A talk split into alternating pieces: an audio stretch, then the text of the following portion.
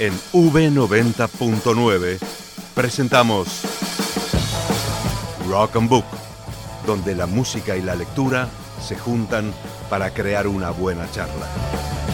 Rock and Book, con la conducción de Manolo Bruick, Facundo Artesi y Gonzalo Cueli en los controles. Rock and Book, Rock and Book, música y literatura.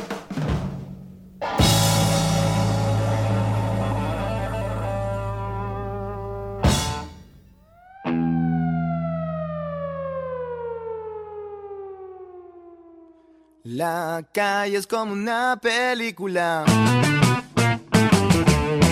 Pero aquí el malo mata de verdad. Viejos, jóvenes y niños. Sin condición, raza o lugar. En las noticias hay pura muerte. Gente está acostumbrada.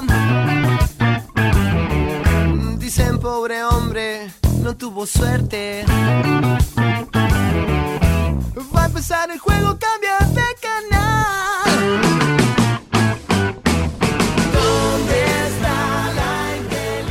Hola, ¿qué tal? Bienvenidos a Rock and Book edición cuarentena por V90.9, la radio de la Universidad de Belgrano. Mi nombre es Manolo Bruich y en estos tiempos de aislamiento vamos a acompañarnos con una serie de entrevistas con invitados que han pasado por nuestro programa o que van a pasar en algún momento para conversar de lo que más hacemos. Música, literatura o simplemente tener una charla. Justo en estos tiempos donde tenemos un pequeño momento para reflexionar sobre lo que queremos hacer de aquí en adelante. No olvidemos que estamos en un momento en el que todos debemos poner de nuestra parte. Así que disfrutemos, señores. Por favor, disfrutemos. Eso sí, tratemos de llevar este programa juntos. Bienvenidos una vez más a Rock and Book.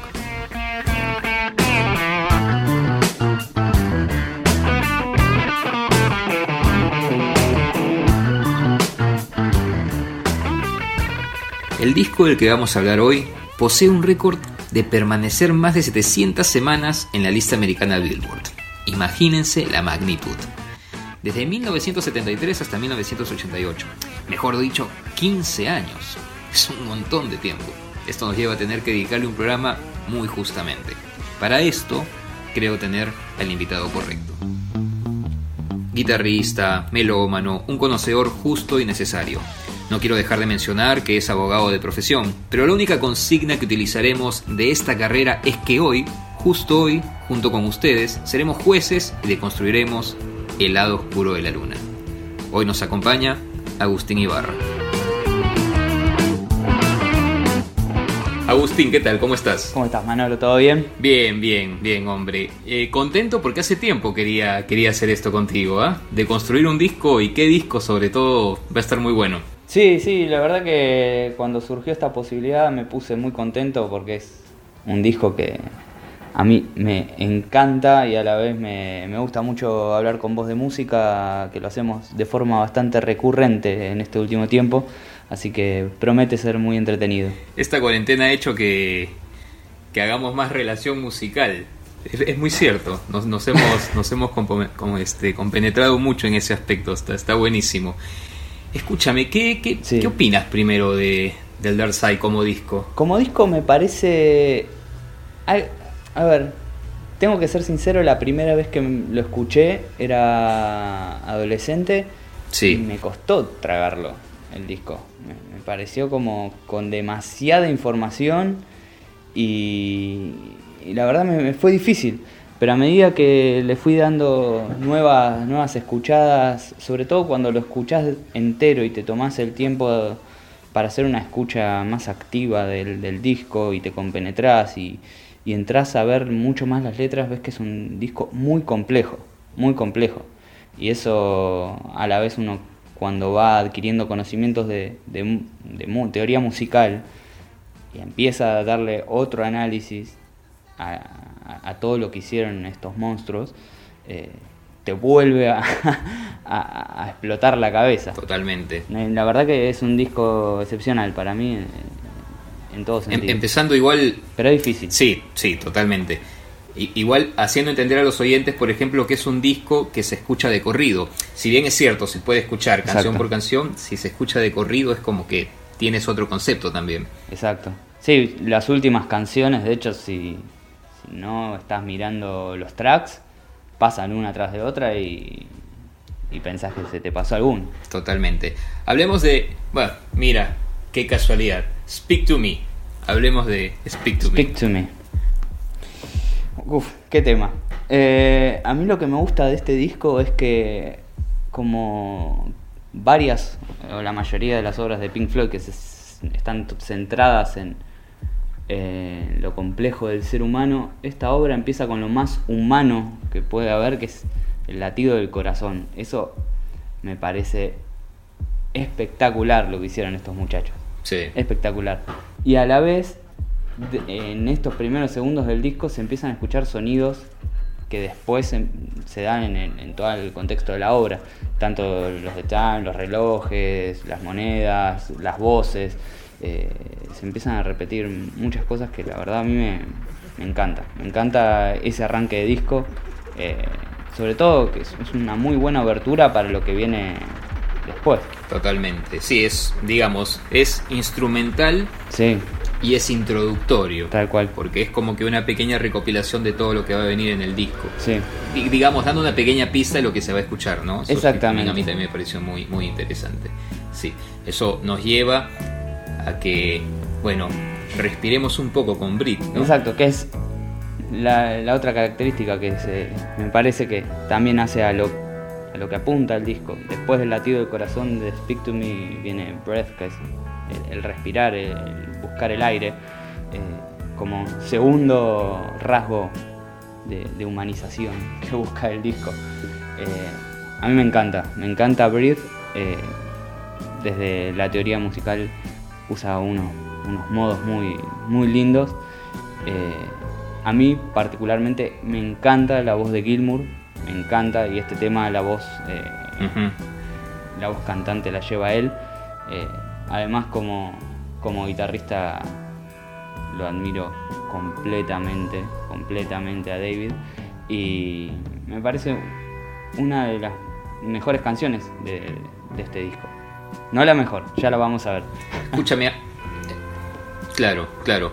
A lo mejor eh, la persona que, que, que no tiene un, un oído musical muy bien formado, no, no todos lo tenemos, pero corrígenos. Eh, Speak to Me y Brit tienen alguna relación en cuanto a armonía, porque se parecen mucho, o a uno pensaría que tienen alguna relación. ¿Son los mismos acordes o, o estoy divagando? Sí, no, sí, está en Speak to Me, el tema anterior, estás diciendo. Sí, con Brit, o sea, con, con, con el segundo. Sí, sí, es que, es que de hecho muchas veces se suele decir Speak to Me barra Breathe como un mismo, una misma continuación. De hecho, Breathe igualmente aparece más adelante, vu- vuelve a aparecer esa- esas relaciones de acordes. Así que lo, lo que tiene interesante, sí, como teoría musical es que usa acordes más complejos. Los acordes suelen ser tres notas nada más en Ujú. la música moderna, eh, pero empieza a meter acordes de séptima que bien se pueden entender como más yaceros, entre comillas. Eh, sobre todo en la parte B, que es como algo que se plancha, que te da a respirar. eh, es cuando aparecen esos acordes que a mí me gustan mucho. La parte A tiene alteraciones, pero la parte B es la que para mí es más interesante a, a lo que es la armonía. Mira, mira, interesante dato. Bueno, bien, pasamos a On the Run. On the Run. Es, Sí, que es instrumental, me parece. es instrumental también.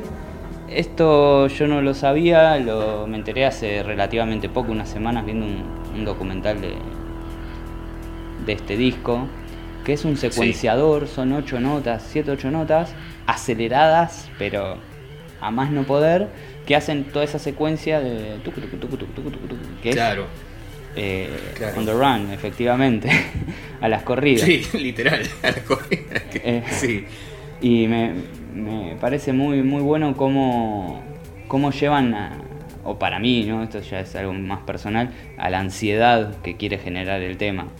porque además de ser un tema instrumental se escuchan voces, se escucha gente corriendo, se escuchan pasos como en un pasillo vacío. Eh, Totalmente. Me, genera mucho estrés el tema, mucho estrés. Bien, demos 10 segundos de silencio para escuchar esta parte. Vamos.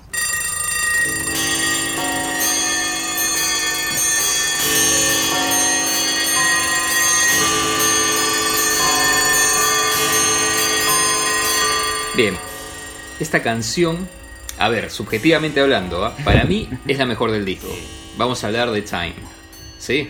Para mí vamos a hablar... Creo que, a ver, te lo digo, acá yo siempre, es más, eso siempre te lo digo en las conversaciones que tenemos.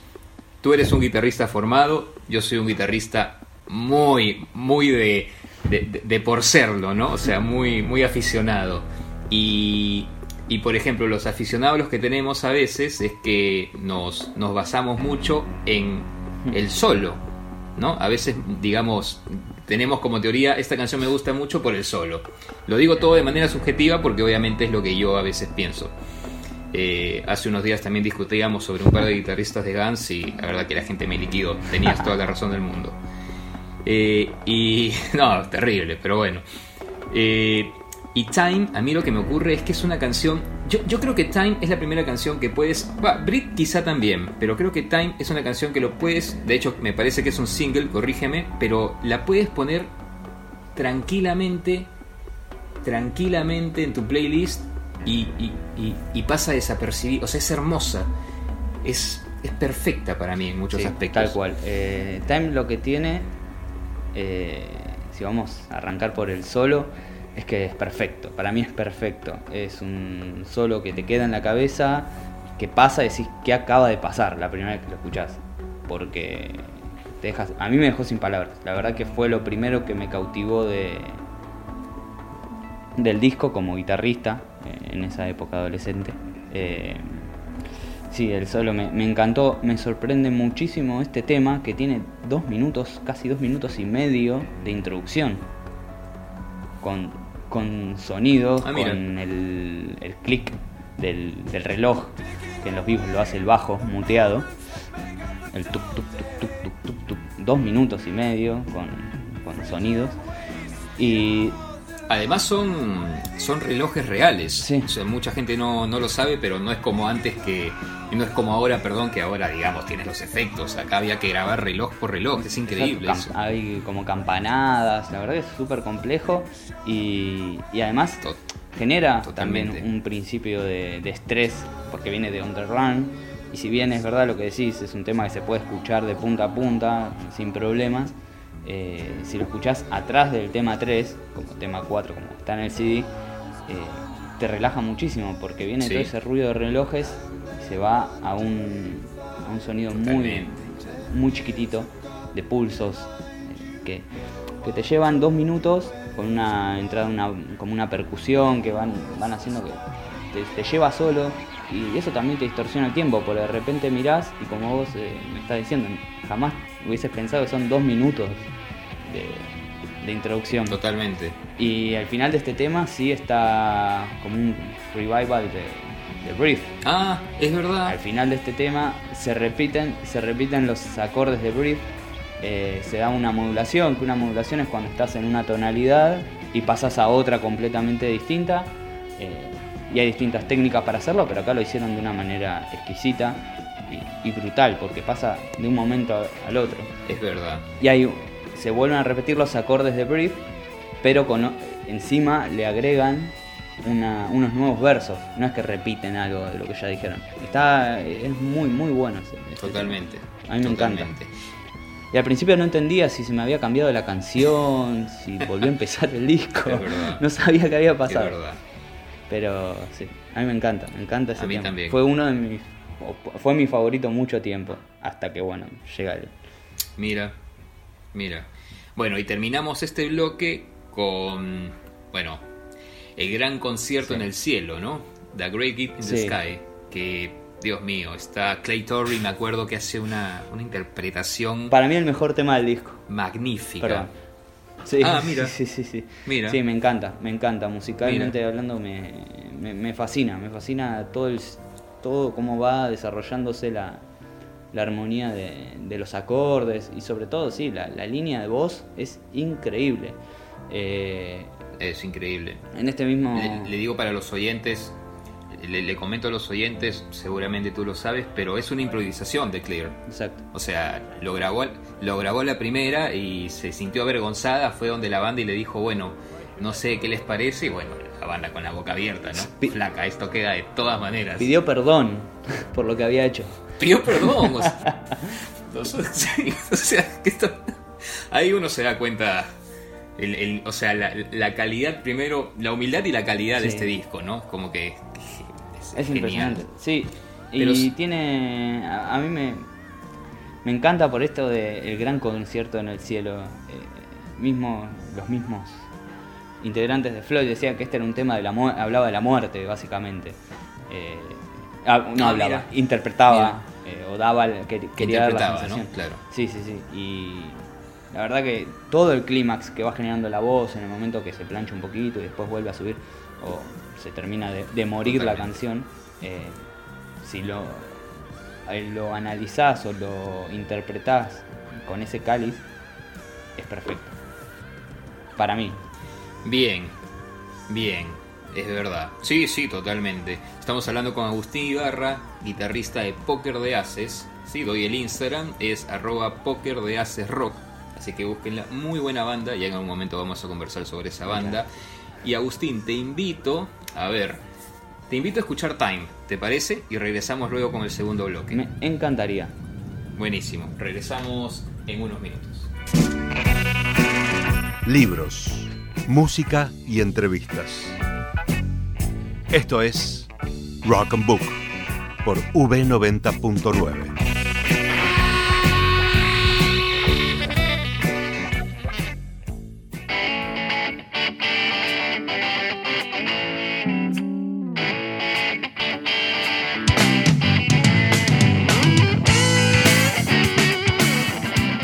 Regresamos con Agustín Ibarra, guitarrista de Póker de Haces aquí en Rock and Book por los 90.9, la radio de la Universidad de Belgrano. Bueno, estamos deconstruyendo junto a, primero a un amigo y a un gran guitarrista como Agustín, lo que es el disco de Pink Floyd, el Dark Side of the Moon. No te rías, eres un gran guitarrista, hombre. Eso no, no se puede negar. Me, me- sonrojas.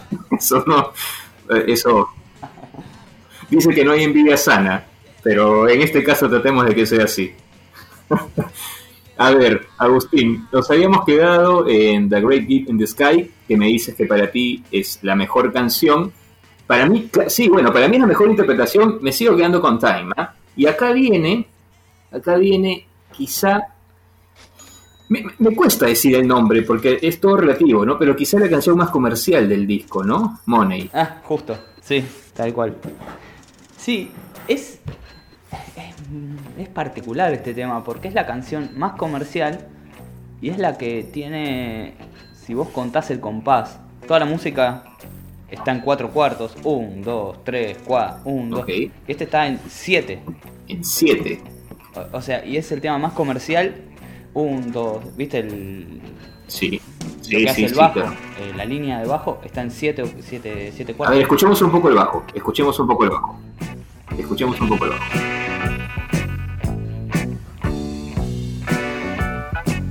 Bien, bueno, es hilación, me dices, ¿no? El- claro, sí, sí, sí. Que, es más, que sigue.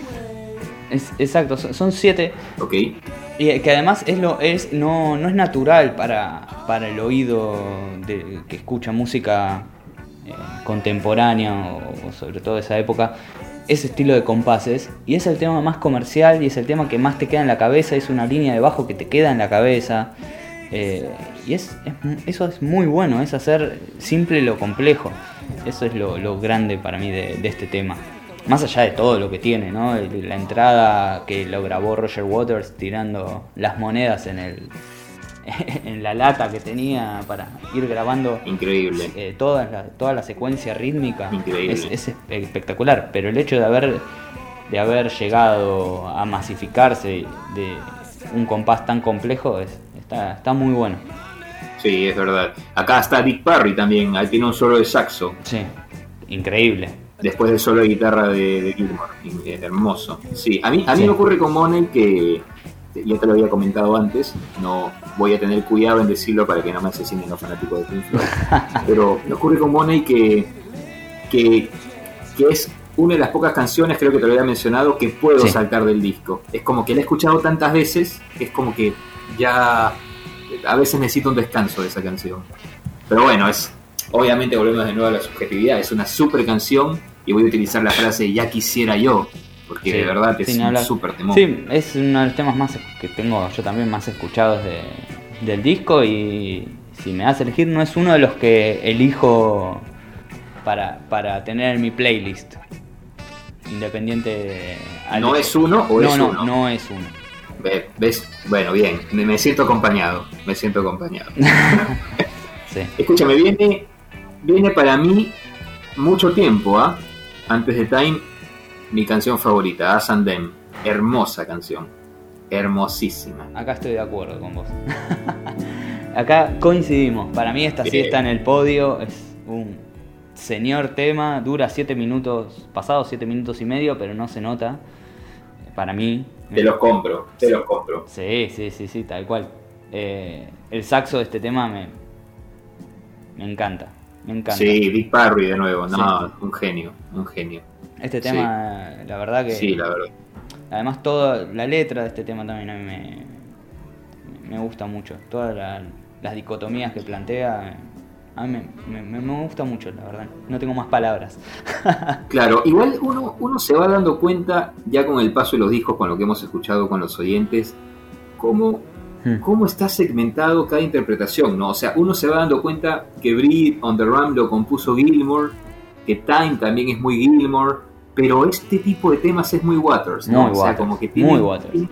Sí, bueno, y, Ray Richards también, no, no, no vamos a dejarlo de lado, gran tecladista, pero me refiero de que ellos dos, ¿no? Como pilares de interpretación, de composición. O sea, ¿cómo...?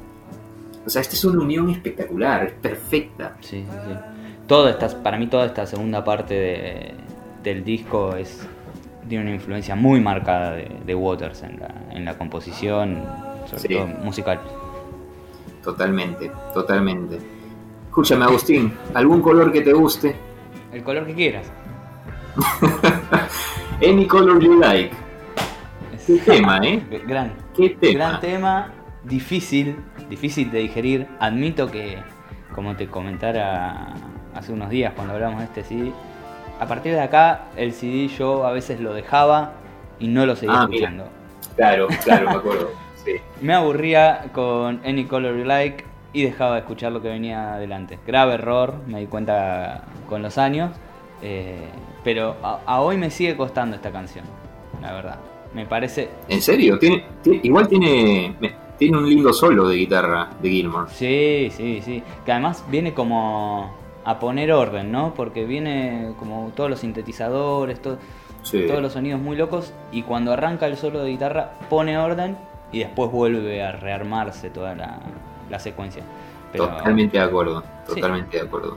otra pausa, ¿no? A lo instrumental nuevamente es como que hemos escuchado como cuatro canciones seguidas, si bien es cierto de mucha instrumentalización, pero también cantado, ¿no? Y acá es como que, digamos, una mezcla de, de Wright Richards mezclando todo su conocimiento en sintetizadores, en, todos estos teclados, y bueno, viene Gilmore a calmar todo, ¿no? Es, es increíble. Sí, algo que se puede resaltar de este tema, de Any Color You Like, es que tiene la misma armonía que Breathe, pero un tono abajo, digamos, todo un tono tirado abajo.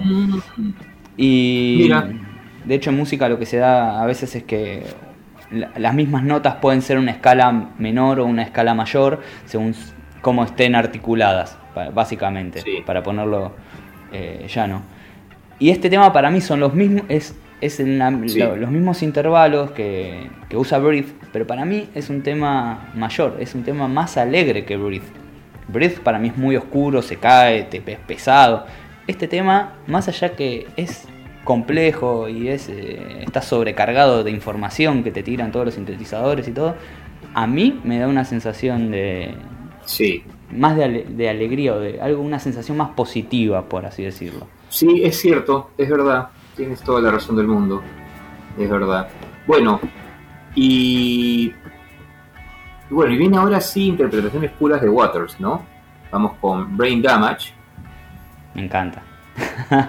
Sí, Canción que le da nombre al disco. Es verdad, sí, te da un derrame cerebral de todas maneras con esta con, con este disco. Sí, sí, sí, sí, yo te lo compro. Sí, No, no. Pero que en la letra de este tema está Dark Side of the Moon. Te veo en el lado oscuro de la luna. Es verdad. Es verdad, es verdad, tienes razón. Sí, sí, sí, toda la razón del mundo. Lo que pasa es que de- después con el siguiente, bueno, lo menciono, con el siguiente tema que es Eclipse, que digamos, amo este tema. Yo no creo que, no, no veo ni un disco que haya podido terminar tan perfectamente con esta canción. Tan perfecta, o sea, me encanta esta canción. Y bueno, también menciona la famosa frase del disco, que es que no hay un lado oscuro en la luna, ¿no? Sino que toda la luna es totalmente oscura. O sea, por, por eso me, por Exactamente. eso me acordaba. Muy bueno. Pero es- no, es increíble. El, Cuéntame. el tema. Perdón. Lo que tiene Brain Damage, que para mí es interesante, es que es otra nueva colación, otra nueva mención dedicatoria, perdón, que se le hace a Sid Barrett para mí. Está, está claro. Al cantante de. Claro, hay que recordar a los oyentes, claro, hay que recordar a los oyentes que Steve Barrett era el guitarrista, perdón, el vocalista original de la banda y Gilmore entra a reemplazarlo. Exacto. Y de hecho, uno de los temas más conocidos de, de Pink Floyd, Wish You Were Here, de hecho también es para, para Sid Barrett. Totalmente, la gente mu- piensa O sea- mucho que es para, para un amor, para alguien que recordar, pero literalmente es para Steve Barrett. O sea, sí, sí, hay, hay que, hay que romper los mitos, por favor, está buenísimo eso. No, no dejen, por favor, los oyentes dedicarse a las personas que uno quiere, pero que sepan que era para Steve Barrett. Bueno, Agustín, ¿qué decir de este disco para, para ir concluyendo, amigo mío? Y yo recomendaría a toda la gente que, que pueda y tenga 42 minutos, 43 minutos de su tiempo, que se siente, se sirva su bebida favorita, cierre los ojos y escuche de nuevo todo el disco sin, sin ningún tipo de prejuicio de lo que dijimos, ni, Sí, totalmente. ni tampoco de lo que ya haya escuchado. Tratar de hacer una nueva escucha con lo que uno recopiló de su propia vida hasta este momento y, y volver a pasarlo por el colador propio. Agustín, te agradezco muchísimo. Muchas gracias a vos, Manolo. Te mando un abrazo muy grande. Un abrazo enorme, que no sea la última vez, ¿eh? Esto va a estar muy interesante. Prometo que no. Buenísimo. Seguro. Estuvimos, buenísimo, Agustín. Abrazo. Estuvimos con Agustín Ibarra, guitarrista de Póker de Haces, deconstruyendo este cuarteto británico. David Gilmour, Mick Manson, Roger Waters, Richard Wright, acompañados de Dick Parry en el disco Dark Side of the Moon. Así que nada, espero que, que hayan estado bien. Quédense en casa, estemos tranquilos, que esto va a pasar pronto. Y nos vemos la próxima semana, siempre, si Dios quiere. Buenas noches.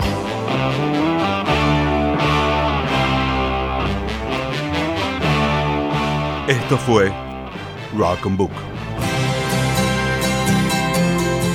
donde la música y la lectura se juntan para crear una buena charla.